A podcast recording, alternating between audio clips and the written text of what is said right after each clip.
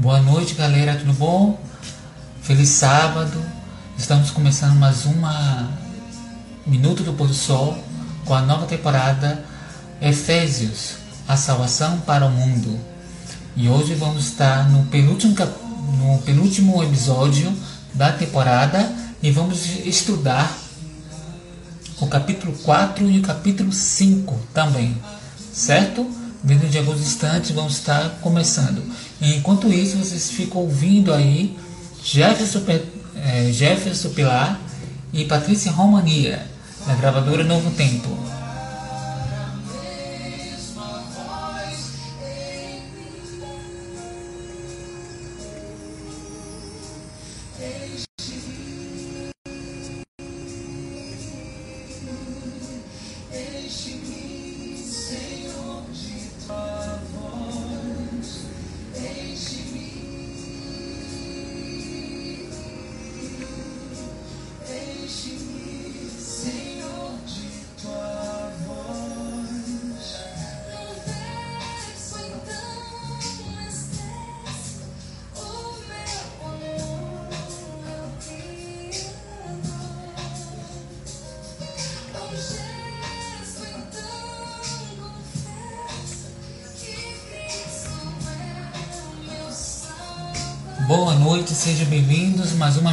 Pôr do Sol. Dentro de estar começando a Minuta do Pôr do Sol.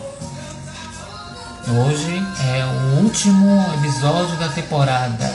Então hoje vai ter muito mocotó, muito estudo, muitas é, colocações pertinentes a respeito da palavra do Senhor. E feliz sábado!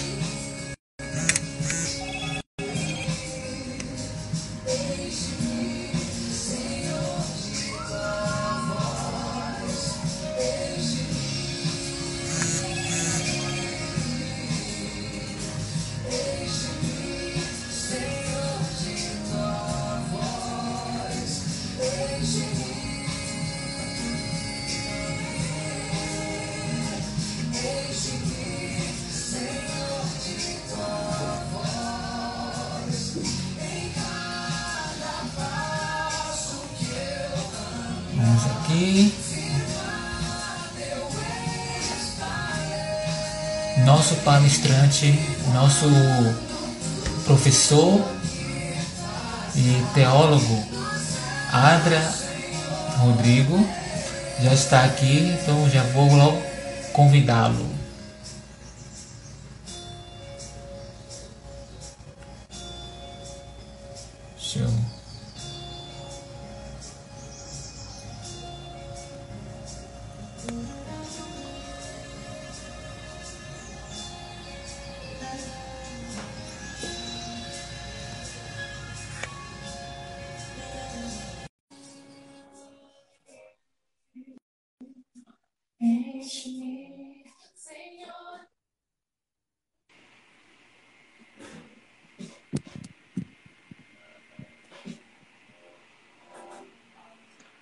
Olá, boa noite. Boa noite, Adra. Seja bem-vindo a mais Amém. uma Minuta do Pôr do Sol. E hoje é especial, né? Que já estamos já na reta final da temporada, né? Reta É, final. hoje já é o penúltimo capítulo. Vamos estar destrinchando o capítulo 4 e também é, é o capítulo 4, né? E aí, no próximo sábado, no próximo sábado, na próxima sexta-feira, né? Vamos estar destrinchando o capítulo 5 e finalizando com o capítulo 6, né? Com toda Sim. essa a conclusão da, desse livro fantástico que é de Éfesos, né? É, Adra, antes de nós começarmos, né, de como de costume, né, fazer a oração, eu faço a oração hoje inicialmente e no final você você faz a oração final para concluir o nosso estudo, tá certo? Tá certo? Tudo bem. Beleza? E mais uma vez, para todos, feliz sábado, sejam bem-vindos aqui a mais uma Minuta do Pôr do Sol. Nesse momento eu peço a todos que é, curvem suas frontes para falarmos com Deus, né? Nesse momento. Vamos lá orar. Boa noite, Will. Seja bem-vindo. Vamos lá, vamos orar agora. Pai amado, nós somos gratos a Ti, Senhor, por mais uma semana aproveitosa na Santa Presença. Que essa semana, que hoje seja a continuidade da semana que, que você esteve presente em nossas vidas, Senhor. Nesse momento, o Teu Santo Espírito do Bem-Estar nos auxiliando, e especialmente em Adra, que vai estar repartindo o pão juntamente conosco aqui na Minuto Pôr do Sol, e que ele vem falar cheio do Espírito Santo. Amém. É que ele peça no chamado Jesus Cristo. Amém. Amém. Amém. Adra, antes, é, é interessante que eu queria até fazer uma pequena introdução, né, na o capítulo de hoje para a gente até desenvolver, né, mais ainda algumas questões pertinentes desse capítulo que é falando sobre a unidade da fé. O que seria essa unidade da fé, né? Uhum. E, e já, já começo falando, né, sobre sobre Paulo, né? Quando ele dá essa ênfase, né? Que a unidade da fé, basicamente, ele vai é, mencionar que a unidade da fé é o próprio Cristo, né? Porque é, é interessante observar isso, porque ele, no, no texto, ele, ele mostra para o, para o, o público da época, né? O, o, da importância, né?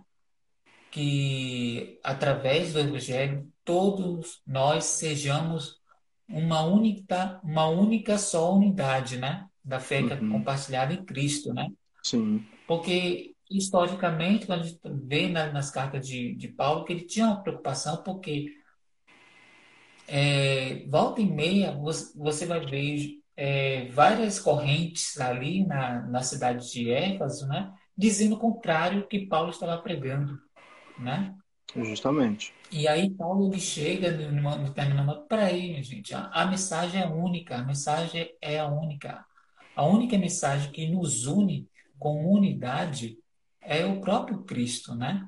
E aí faz a, a, também uma missão também do quando Cristo, né? Quando Cristo esteve aqui, quando ele, ele fala assim, olha, que é, eu, é, ele faz a, é, a, referência, né? Que ele e o Pai somos um. Então está dando a ideia da unidade, né?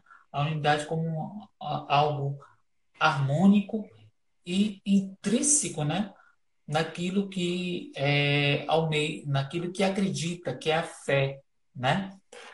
Sim. E aí eh, Paulo ele faz essa ênfase da, da unidade da fé como é, como mostrando a todas as, as pessoas da época para que não, não, houvesse nenhuma dúvida a respeito, né? É, a respeito da a unidade, a unidade da fé, que era o próprio Cristo, que é o próprio Cristo que une todas as pessoas através do Evangelho, né? E aí mais adiante ele vai falar sobre a, a questão que sobre a necessidade sobre a necessidade do, da exaltação de sermos santos, assim como ele é e assim como ele é através do, do Pai, né? Sim, sim. E aí fica deixa aí é, Abra, né, sobre esse aspecto que Paulo está abordando no capítulo 4 e ele vai se estender até mesmo é, adentrando no capítulo 5, né? É essa, essa parte que começa aqui no capítulo 4, na sexta-feira passada, nós terminamos aquela uhum. sessão que nós falamos que era a sessão é, doutrinária, né? É uma sessão onde começa ali no capítulo 1, a partir do versículo 3, e chega até o capítulo capítulo 1, versículo 3, vai, do cap... vai se estende até o capítulo 3, versículo 21. E aqui no capítulo 4, Paulo, na divisão da carta, ele começa uma outra sessão, que é a sessão que nós chamamos de sessão prática. É aqui que ele vai falar em praticidade, em termos mais práticos, o que significa andar com Cristo, o que significa ser de Cristo. Qual é o significado de fazer parte dessa unidade, da unidade dessa comunidade? A gente tem que entender que Paulo escreve para uma igreja, para uma comunidade que tinha suas dificuldades. A gente precisa entender o seguinte: é, unidade e uniformidade são duas coisas totalmente diferentes. Uhum. Porque dentro da unidade eu posso encontrar diversidade. E na uniformidade, não. Posso não encontrar diversidade. Então, Paulo está querendo fazer, falar o seguinte: que Paulo está querendo trazer o seguinte. A igreja, como igreja, como corpo de Cristo, nós precisamos estar unidos em Cristo, unidos através do Espírito de Cristo, esse Espírito que habita em nós, na comunidade, no corpo de Cristo que é a igreja. E Paulo vai falar muito isso. Como você falou, em Cristo, nós temos essa unidade, a barreira derrubada. Lembra que nós estudamos na sexta-feira passada? Que em Cristo, essa barreira que separava, essa barreira que separava gentios de judeus, ela é, ela é derrubada e em Cristo nós temos uma só comunidade. E esse era o evangelho que, que devia chegar também, e esse evangelho devia também alcançar os gentios. Né? Então, Paulo, ele, ele, ele defende uma unidade, mas uma unidade em que é possível existir a diversidade. Porque os gentios, quando eles aceitam o cristianismo, quando eles aceitam o cristianismo que tem o seu berço ali no judaísmo da época, e a gente não pode tirar isso, a gente não pode esquecer isso, a gente não pode deixar de, de, de entender essa, essa evidência, porque o nosso cristianismo ele tem um berço no judaísmo. Ele tem um berço no, uhum. no judaísmo, embora sejam duas coisas totalmente diferentes uma da outra. Os judeus até hoje é, pensam que o Messias ainda vai vir.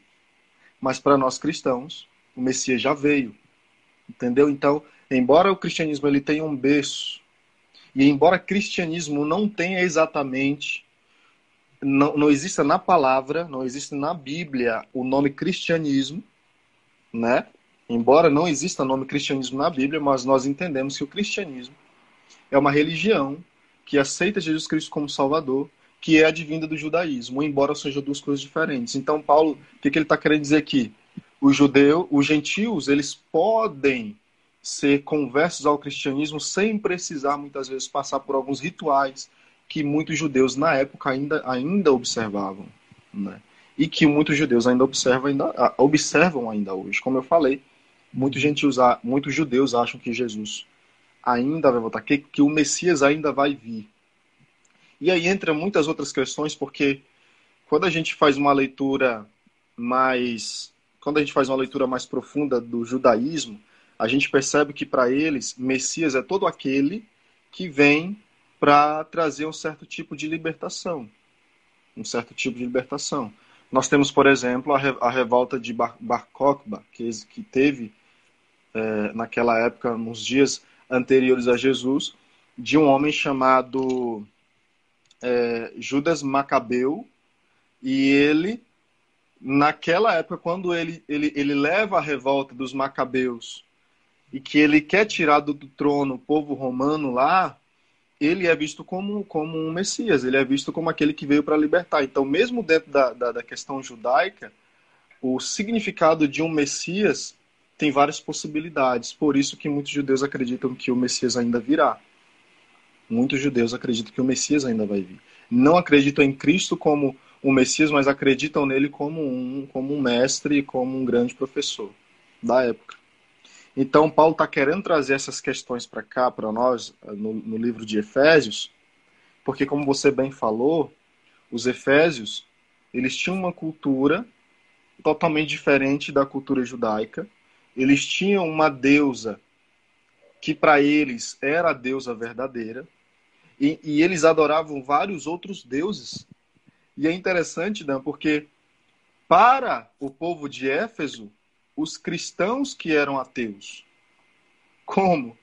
Porque eles, eles entendiam que a, o povo que adora um só Deus, esse, esse, esse povo é ateu, porque nós temos vários outros deuses, e como esse povo, eles adoram apenas um Deus, eles são ateus. Na concepção deles, de povo, helenístico da época, que adorava um panteão de deuses. Para eles, o, o, o, o, cristianismo, ou os adeptos ao, ao, cristianismo, eram eles que eram os, os ateus. Então, Paulo apresenta essa, apresenta essa nova verdade aqui no livro de Efésios. Apresenta Cristo como, como Deus verdadeiro. Apresenta esse mistério que foi revelado a eles, que nós, que nós, nós estudamos nas sextas-feiras anteriores. Apresenta esse mistério de que é, esse evangelho também deveria ser ou chegar até os gentios. Apresenta Cristo como aquele que derruba essa parede que separa gentios e judeus, e agora ele vai falar sobre essa unidade. Então, uma vez que, que em Cristo, e lembra que eu falei na semana passada? Uma vez que em Cristo Deus extrapola todos os limites e alcança os judeus e vai acima dos regulamentos, das ordenanças judaicas e possibilita aos judeus a participação das bênçãos, a participação na aliança, a participação na graça, a participação na salvação. Porque em Cristo os judeus eles encontram essa possibilidade.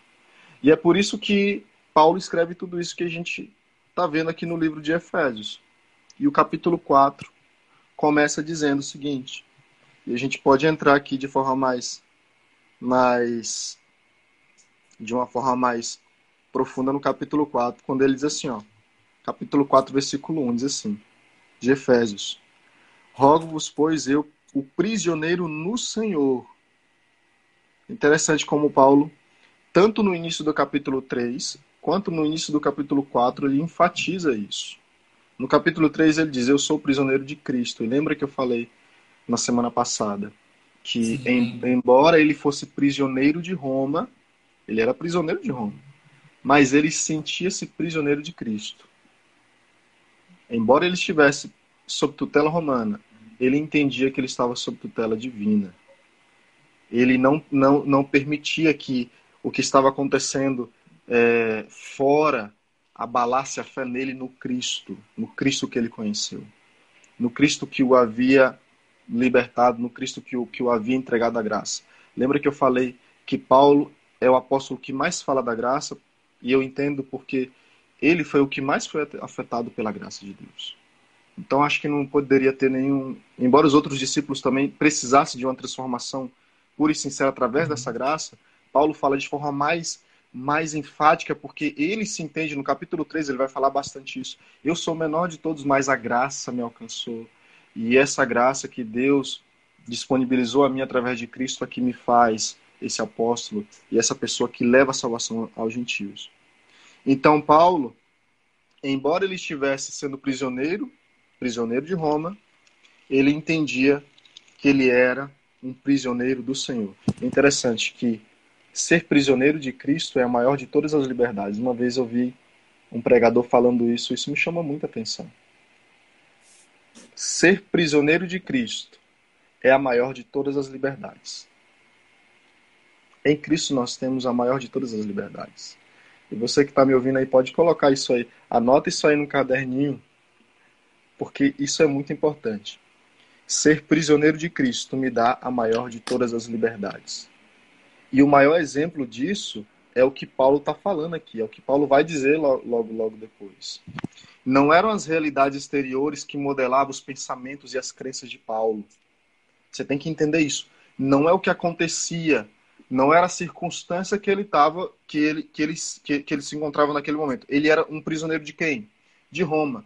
Mas no coração dele, ele era prisioneiro de quem? De Cristo. Então não eram as circunstâncias, não era o que estava acontecendo exteriormente que modelava os pensamentos e a crença dele. Não era isso a certeza em seu coração de que a, a, a, a realidade de que Deus o observava, de que Deus estava com ele, essa realidade de que Deus o acompanhava, era exatamente essa certeza que modelava a crença e a confiança de Paulo. Tanto que, no início do capítulo, ele diz isso. E interessante como só nessa frase a gente pode tirar tantas lições para a nossa vida hoje. E ele diz assim, ó: Eu, prisioneiro no Senhor, rogo que andeis de modo digno da vocação a que fortes chamados.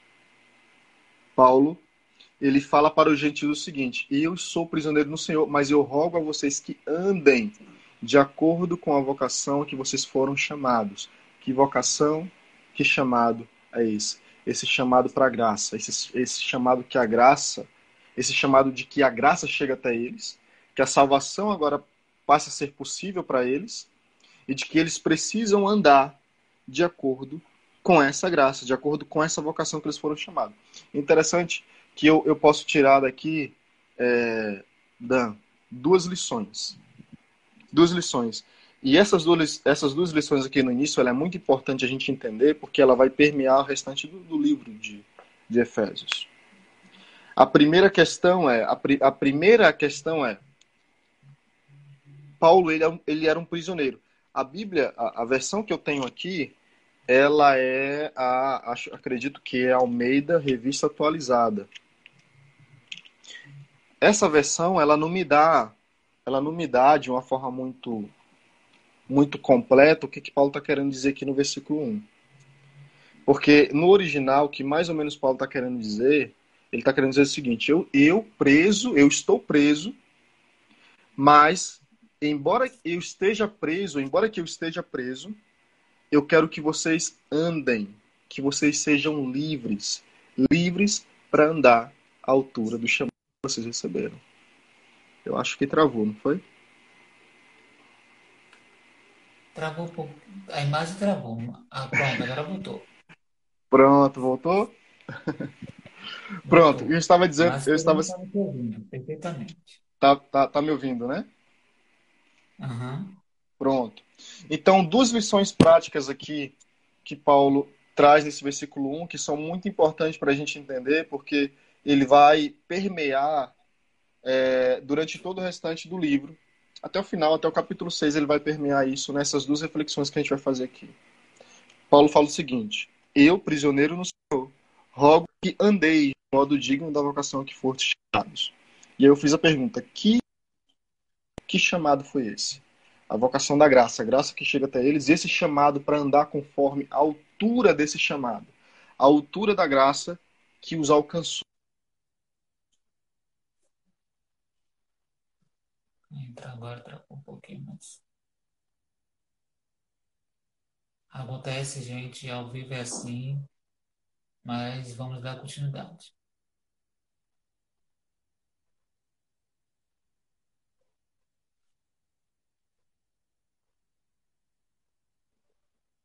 Ainda travado aqui, mas vamos ver se retorna novamente.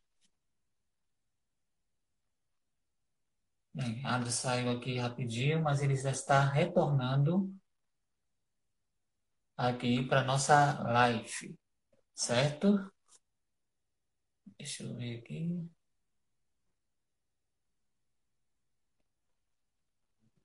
Pronto, chamando a Adra aqui de novamente.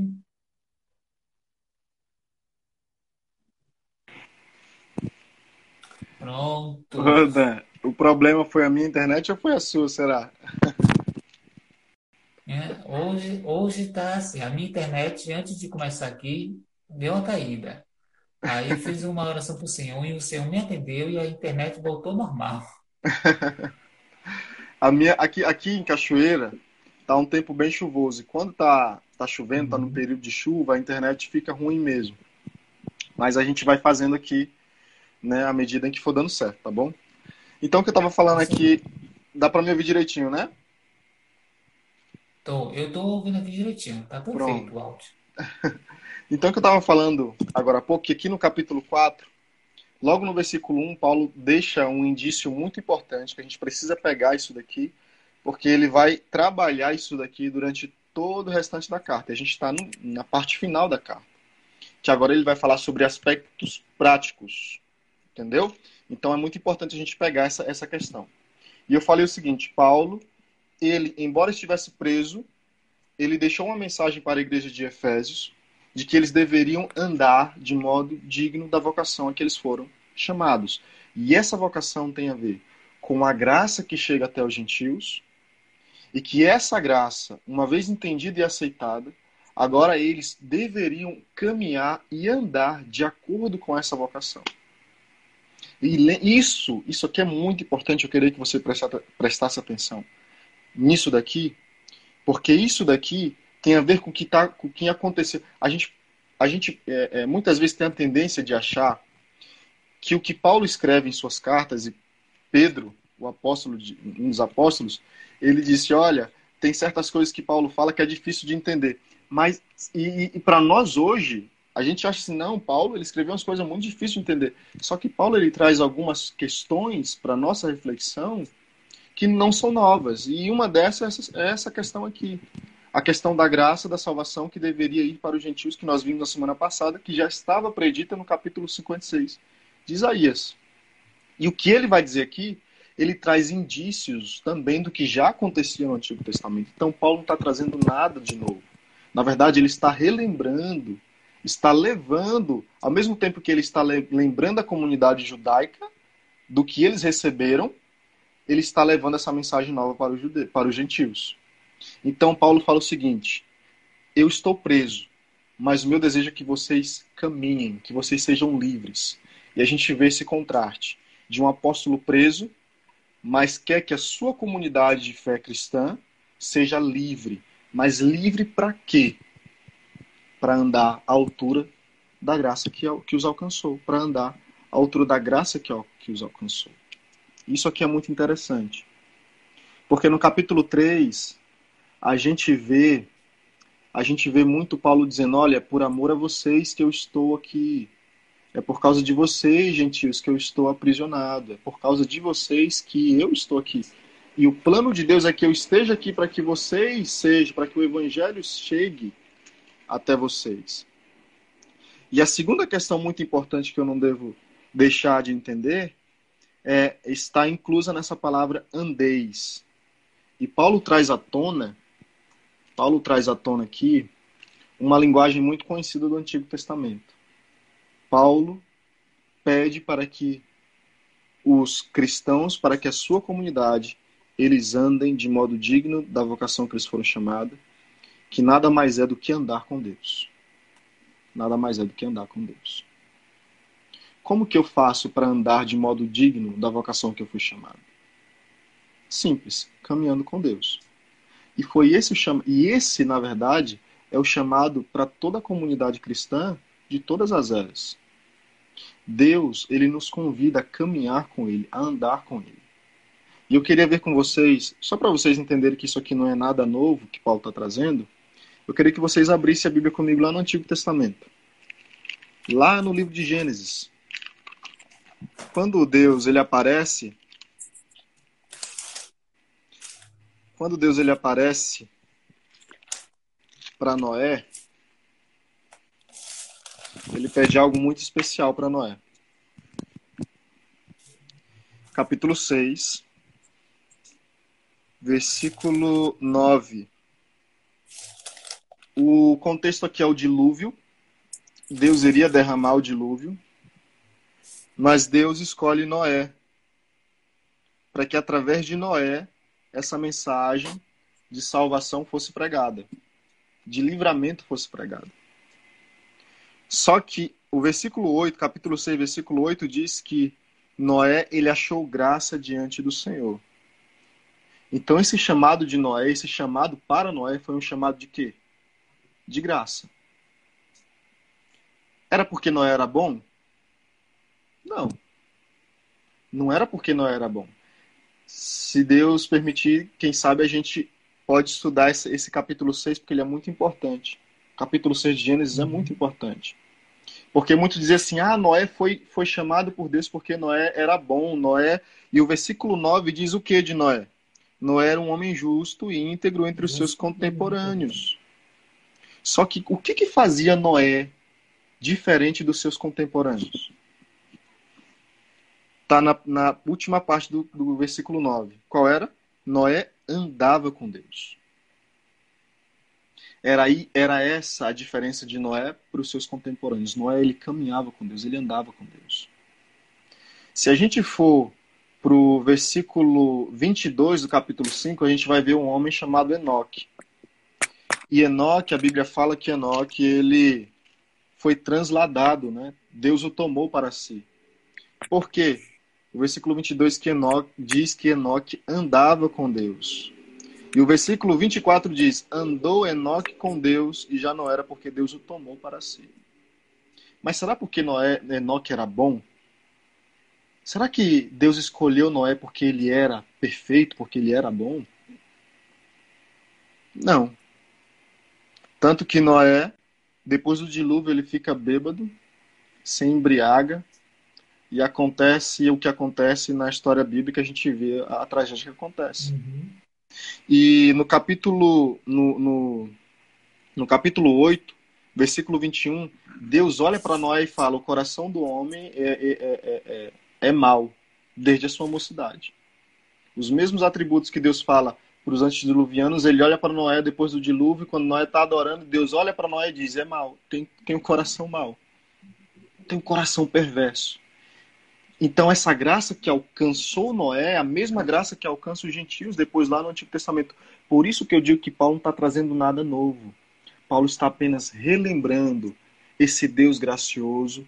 Paulo está apenas relembrando esse Deus que não nos escolhe por causa de nossas obediências mas porque ele nos ama. É simplesmente por causa disso. E aí nós vemos também no. Vamos passar umas páginas mais. Nós vamos ver outro homem que andou com Deus. Capítulo 17, versículo 1. Capítulo 17 de Gênesis, versículo 1. Outro homem que andou com Deus. Sim. Quando quando atingiu Abraão a idade de 99 anos, apareceu-lhe o Senhor e disse: Eu sou o Deus Todo-Poderoso. O que, é que Deus diz para ele?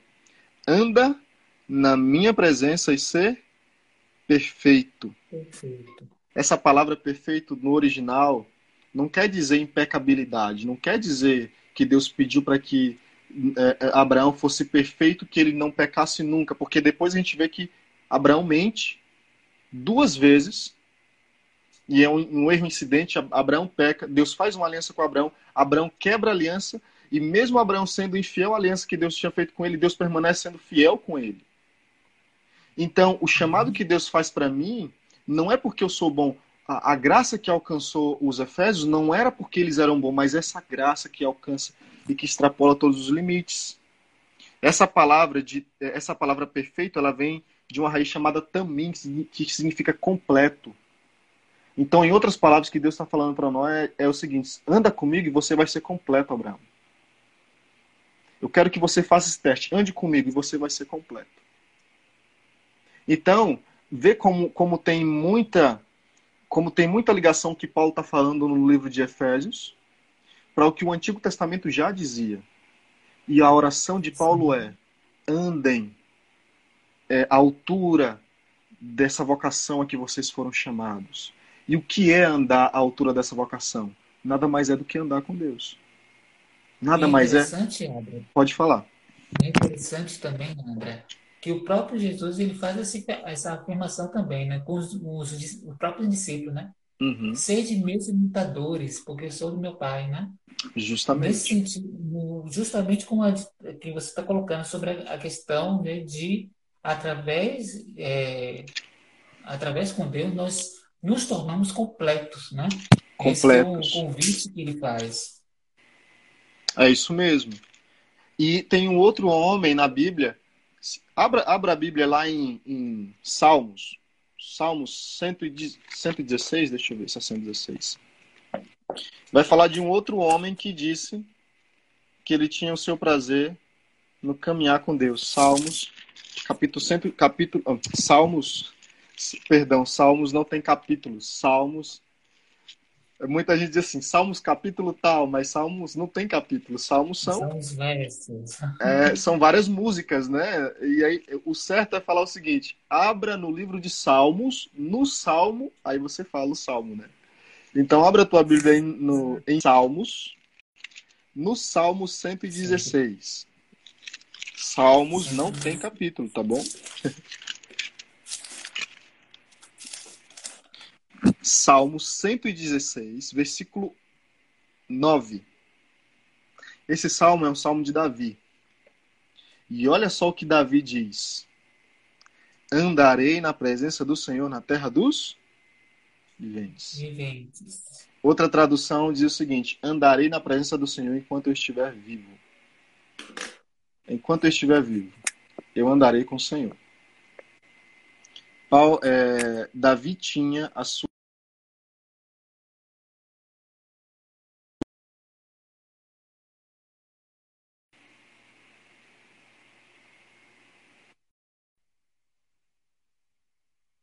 Pronto, voltou, né? Vamos continuar.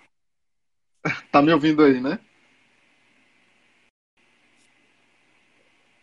Tá me ouvindo? Tá, agora não sei se tá, tá me ouvindo agora, Adra. Eu tô te ouvindo. Só que eu não tô conseguindo te ouvir. Deixa eu ver o que aconteceu aqui.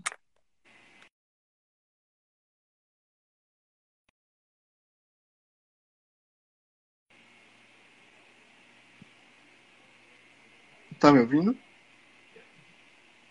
Peraí, deixa eu ver se vai aparecer.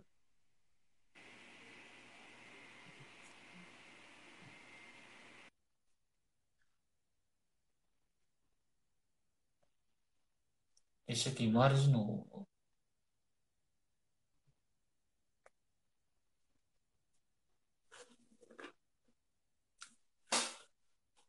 Pela glória do Senhor, vamos dando continuidade ao nosso estudo.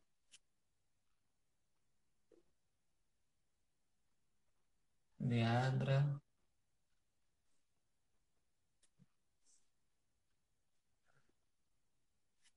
Deixa eu ver aqui.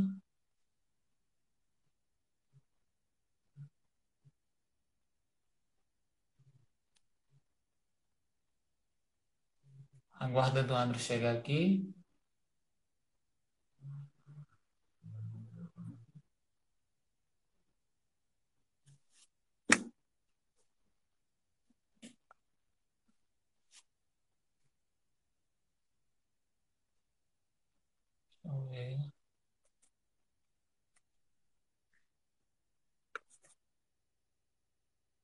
Deixa eu aguardar aqui ele entrar novamente.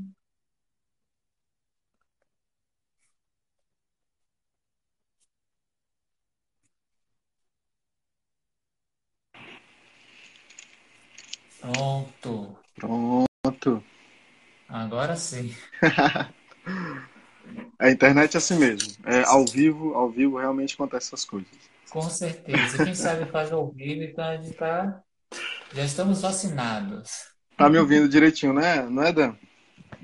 Tô, tô te ouvindo direitinho. Vamos lá, vamos dar Então, então só pra gente é, pegar novamente.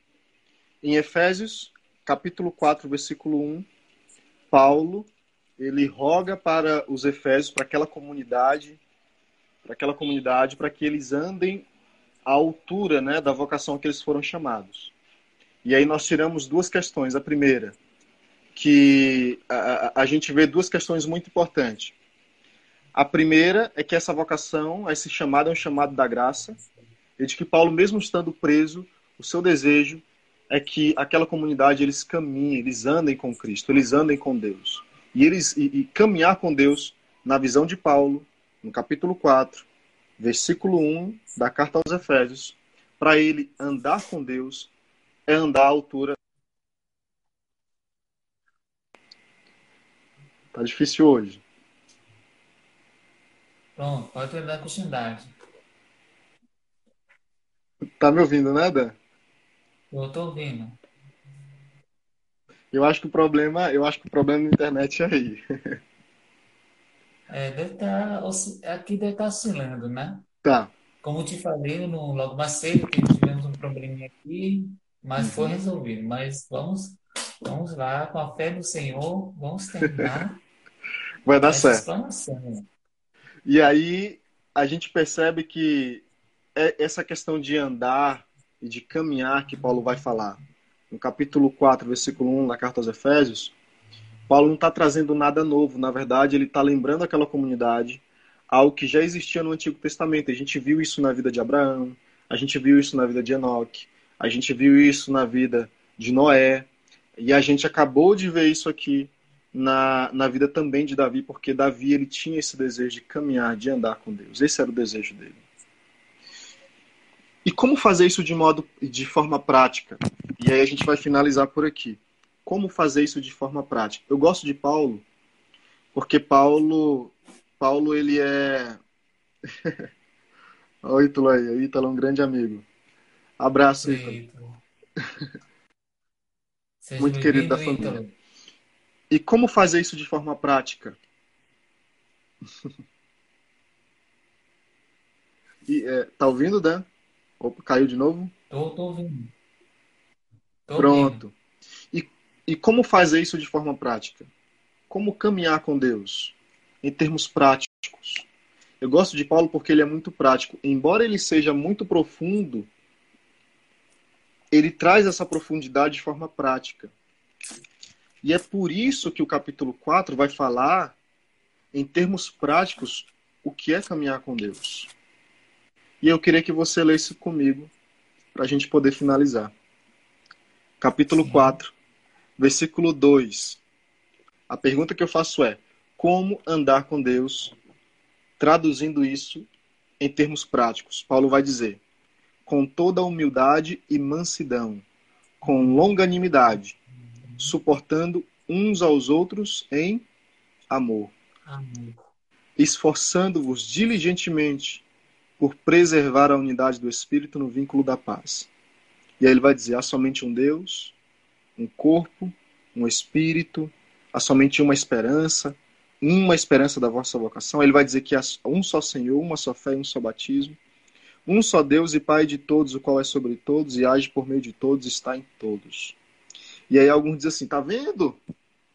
Deus já sabia que o ser humano é complicado e ele diz, e Paulo já diz o seguinte: suportai-vos, né?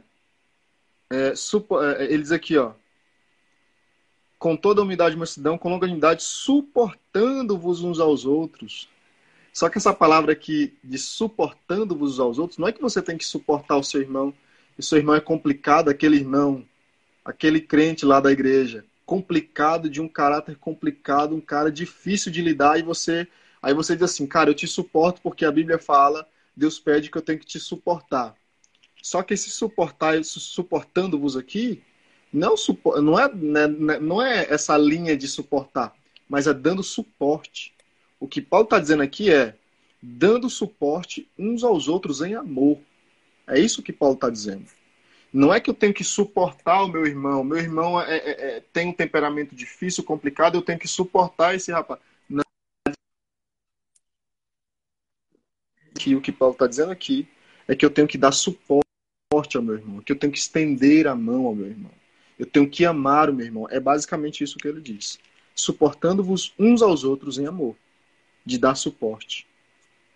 E do versículo 17 até o versículo 32, Paulo vai continuar dando, Paulo vai continuar dando em termos práticos o que é caminhar com Deus. Eu quero ler com vocês só para a gente poder finalizar, versículo 25 até o versículo 32. Ele diz o seguinte: Por isso, deixando a mentira, fale cada um a verdade com seu próximo, porque somos membros uns dos outros.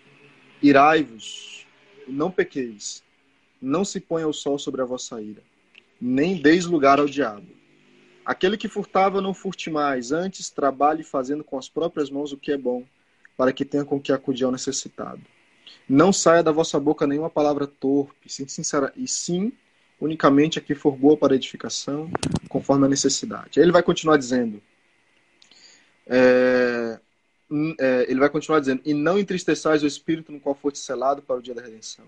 Longe de vós toda amargura, cólera, ira, gritaria, blasfêmia e toda malícia Antes, antes, sede uns para com os outros benignos, compassivos, perdoando-vos uns aos outros, como também Cristo, como também Deus em Cristo vos perdoou. Sede, pois, imitadores de Deus, como filhos amados. E aí ele termina, e a gente já entra no capítulo, no capítulo 5, verso 2. interessante, Paulo, é, interessante, Dan, que ele termina. Tá me ouvindo, Dan? Tô, tô te ouvindo. De novo. Tá me ouvindo? Não, tô te ouvindo. Vamos lá. e interessante que ele termina o capítulo 4 basicamente com, como ele começa. Capítulo 5, verso 2, que é a continuação do capítulo 4, ele diz: E andai em amor. E aqui eu finalizo, porque a internet não está ajudando. Tinha muitas outras coisas que a gente poderia tirar aqui, mas eu queria terminar por aqui. E eu queria trazer uma reflexão para a gente agora. Paulo diz o seguinte: andai de acordo, é, andai à altura da vocação a que vocês foram chamados. E esse é um chamado da graça, é o chamado que alcançou o povo de Deus no Antigo Testamento e é o mesmo chamado de graça que alcança os gentios no, no Novo Testamento. E a gente aprendeu hoje que esse chamado da graça que Paulo está falando aqui não é nada novo. Não é nada novo. Na verdade, ele traz conceitos e palavras e ele traz princípios que já existiam no Antigo Testamento, mas que a comunidade judaica não estava observando por ter certo desprezo, por ter certo é, preconceito para com a comunidade que, que, para com a comunidade gentílica daquela época. Mas Paulo está querendo trazer um evangelho de um Cristo, de um Cristo ressuscitado, que veio, derrubou a parede de separação e agora os dois tanto judeus quanto gentios fazem parte da mesma graça e fazem parte da mesma aliança. Essa graça e essa aliança que os salva e que ao mesmo tempo os transforma e que os habilita a caminhar com Deus. E em termos práticos, o que é caminhar com Deus? A gente acabou de ver. É amar ao próximo, é dar suporte àquele que precisa, é estender a mão para aquele que está necessitado, é amar a, a, aqueles que são complicados de amar, é não mentir, é andar em pureza. Tudo isso está incluso no caminhar com Deus. Que Deus em Cristo Jesus possa nos dar esse suporte, possa nos dar essa força, pode nos dar essa paz para continuar a nossa caminhada com Ele. E que a nossa caminhada com Ele seja uma caminhada de paz, muito embora, lembra que eu falei no início? Muito embora nem sempre as coisas estarão tranquilas, porque para Paulo não estava. Paulo estava preso, Paulo estava aprisionado, mas mesmo lá da prisão, em Filipenses capítulo 4, versículo 16, se eu não me engano, é, na carta aos Filipenses ele diz: Alegrem-se no Senhor. Ele repete outra vez o digo: Alegrem-se no Senhor. Um aprisionado, mesmo sendo aprisionado por Roma, entendia que a, que a vida dele estava nas mãos de Deus que a gente possa trazer, que essa mensagem possa confortar o nosso coração, principalmente nos dias em que estamos vivendo. Esse, nesse ambiente de pandemia, nesse ambiente de muitas pessoas doentes, a gente olha os jornais, os noticiários, só trazem notícias que afligem o nosso coração. Eu estava outro dia vendo algumas notícias com a minha esposa e minha esposa se emocionou né, por, por algumas notícias que a gente estava vendo e eu fiquei pensando o seguinte, Senhor, a gente vive e essas coisas que acontecem no mundo tem uma possibilidade tão grande, tem uma facilidade tão grande de, de, de, de machucar o nosso coração. Mas que o que acontece de forma exterior, o que acontece fora, não possa alterar a nossa fé e a nossa confiança de que Deus ele está conosco e de que ele nos vê, de que ele nos ouve e de que, acima de tudo, Ele é desejoso de nos salvar. Que essa mensagem possa chegar ao teu coração tão forte hoje, como chegou ao coração daquela comunidade lá da igreja de Éfeso, daquele povo, daquela comunidade cristã. Que Deus em Cristo Jesus possa continuar caminhando conosco todos os dias. Em nome de Jesus. Amém, com certeza. Depois de uma, de uma mensagem maravilhosa dessa, né? uma mensagem de esperança, de reavivamento espiritual. Né? Vamos agora orar né, para nós finalizarmos a nossa minuta, nosso penúltimo, nosso penúltimo episódio, né? E a próxima semana já é o último episódio que passou rápidas, voando. Vamos orar então no próximo, na próxima sexta, se a internet permitir e não estiver caindo muito, não é, Dan? A gente vai. a gente vai estudar os últimos dois capítulos do livro de Efésios, tá bom? Vamos orar. Tá. Tá. Senhor nosso Deus, nosso Pai querido, nós te agradecemos pela tua graça, Senhor. É muito bom porque quando nós abrimos a tua palavra, nós podemos tirar mensagem de, de paz, de esperança, é, que o Senhor possa confortar o nosso coração, nosso Deus. Eu quero colocar em tuas mãos cada pessoa que está, que acompanhou a live, cada pessoa que chegou agora, no final, ou que está acompanhando desde o início. Que o Senhor possa abençoar cada família aqui presente, de forma bem carinhosa, eu peço que o Senhor os abençoe, que o Senhor os guarde, que o Senhor os proteja. Que na caminhadas deles, que na caminhada deles contigo, Senhor, eles possam ter o teu suporte. Que o Senhor encha-os do teu Santo Espírito e que eles sejam cheios de ti para abençoar outras pessoas.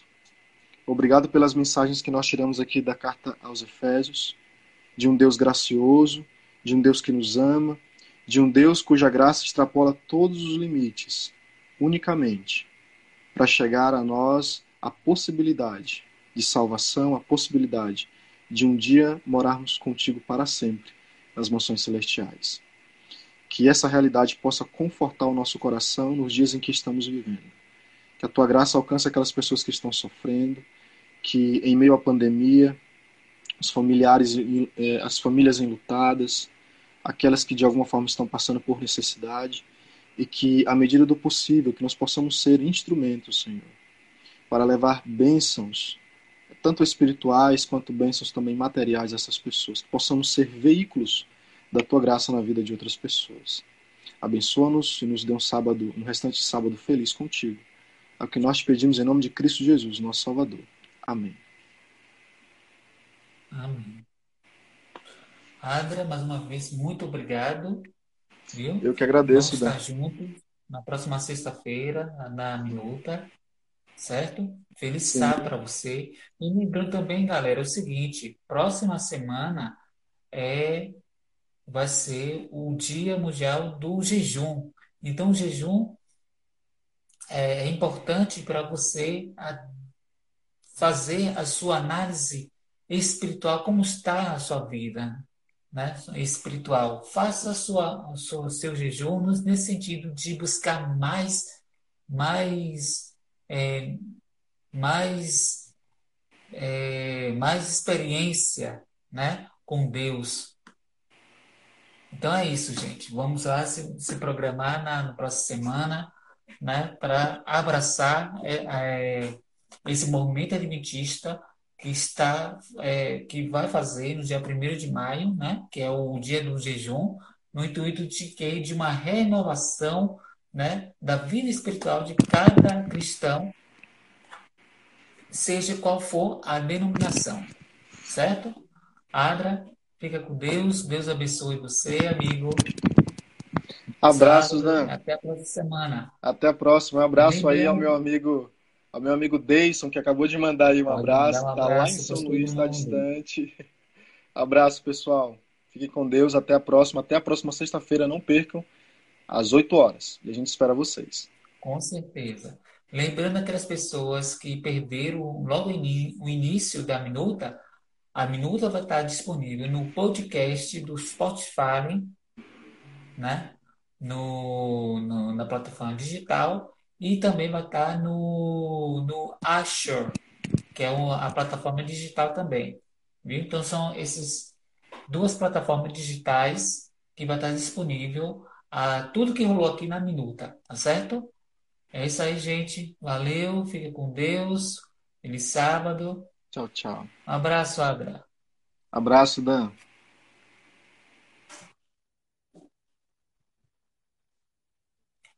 Tchau, gente. Já fui. Fica com Deus. Até a próxima semana. Deixa eu finalizar aqui. aqui.